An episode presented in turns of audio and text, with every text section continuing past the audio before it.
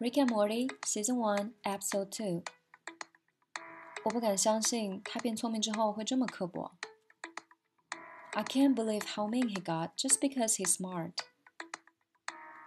我们哪儿都不会去的。We are not going anywhere。这些狗狗即将主宰整个世界。The dogs are on the path to total world domination。 等一下，我有一个主意。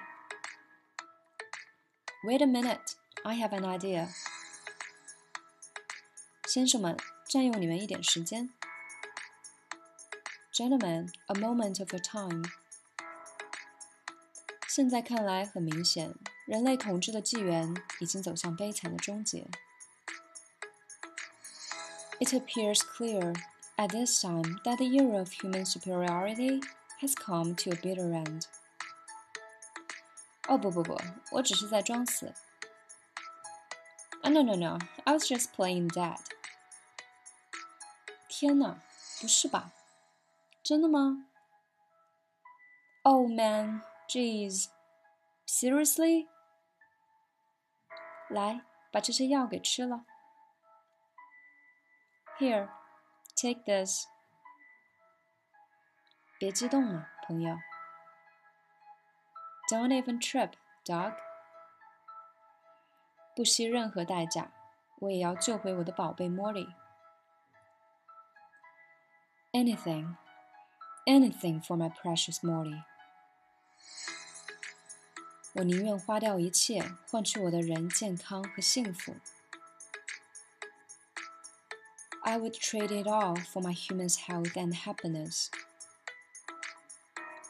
可是您觉得他们会为我们牺牲这么多吗？Do you think they would have done this for us？我们和他们不一样。We are not them。我会想你的，小雪球。I'm gonna miss you, Snowball。我也会想你的，非常非常想。 And I'm gonna miss you too, very much. 要我说吧，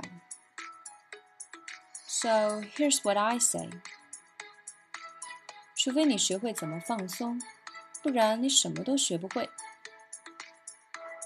You can't learn anything until you learn how to chill. 这才是你该做的梦嘛。This is how you dream, bitch.